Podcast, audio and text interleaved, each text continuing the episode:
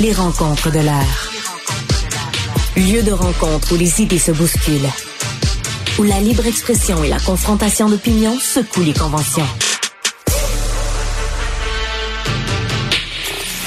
Des rencontres où la discussion procure des solutions. Des rencontres où la diversité de positions enrichit la compréhension. Les rencontres de l'art. Parle sport avec Jean-François Barry. Salut Jean-François.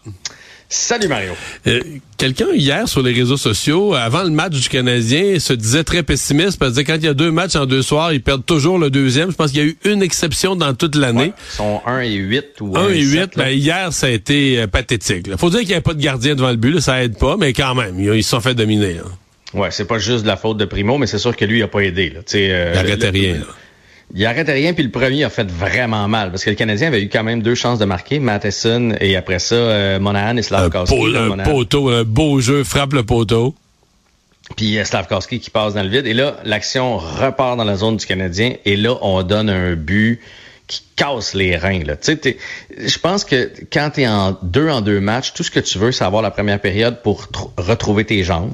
Puis dire, gars, on va les garder là, là. On, va, on va se garder dans le game le plus longtemps possible. Puis, à un moment donné, tu sais, peut-être un avantage numérique, quelque chose. La pire affaire que tu veux qui t'arrive, c'est un but comme ça, donné. là. C'est un, c'est un cadeau à y passer à travers. Fait que, effectivement. C'est là, il y en a eu un autre qui était affreux, le troisième ou le quatrième.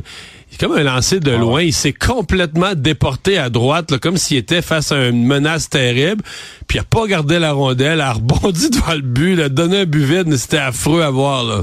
Non, non, c'était pas une belle performance hier de Kevin Ouais. Primo. Parce qu'il avait été de bon euh, récemment, on se le disait hier d'ailleurs, mais Ouais. là, hier soir, il en avait une mauvaise dans le système. Mais à Philadelphie, il avait été chanceux en première, de son propre aveu. Tu sais, peut-être que ça aurait tourné aussi. Il y avait eu comme quatre poteaux là, des Flyers, souviens-toi. Peut-être que ça aurait tourné aussi de l'autre côté.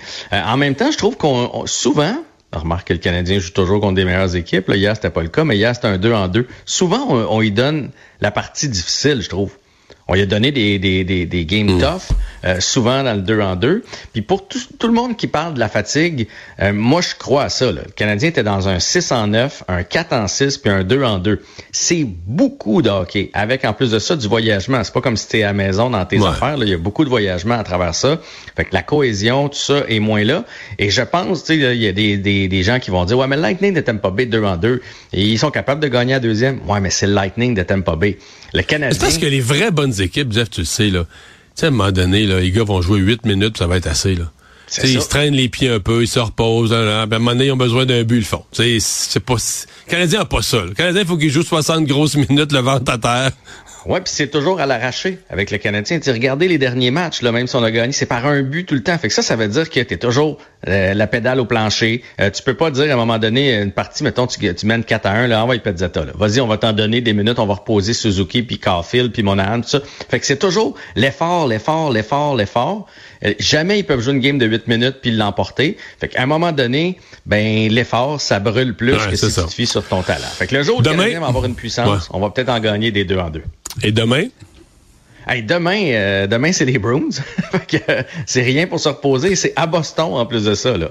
ouais.